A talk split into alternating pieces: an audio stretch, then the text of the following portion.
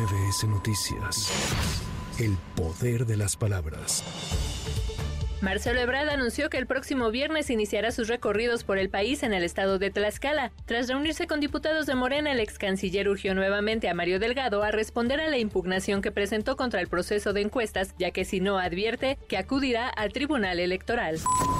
El Servicio Meteorológico Nacional dio a conocer el inicio de la temporada de frentes fríos 2023-2024. El pronóstico es de 56 sistemas frontales, los cuales se estarán presentando desde septiembre de este año hasta el mes de mayo de 2024. Además, se esperan entre 9 y 11 tormentas invernales, principalmente en diciembre y enero. Los estados que registran los mayores descensos de temperatura son Chihuahua, Durango, Zacatecas, Tlaxcala, Estado de México, Puebla y Ciudad de México.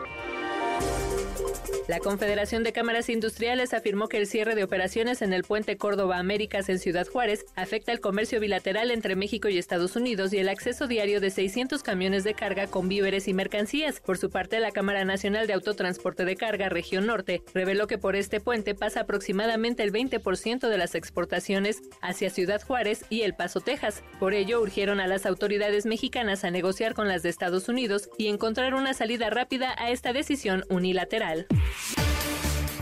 El gobierno capitalino anunció que reconstruirá un claro más en el tramo elevado de la línea 12 del metro, el cual presenta una deformación de 50 centímetros en una de las traves. El jefe de gobierno Martí Batres descartó afectaciones en el presupuesto y tiempos para la entrega de la llamada línea dorada. Para MBS Noticias, Erika Flores. MBS Noticias. El poder de las palabras.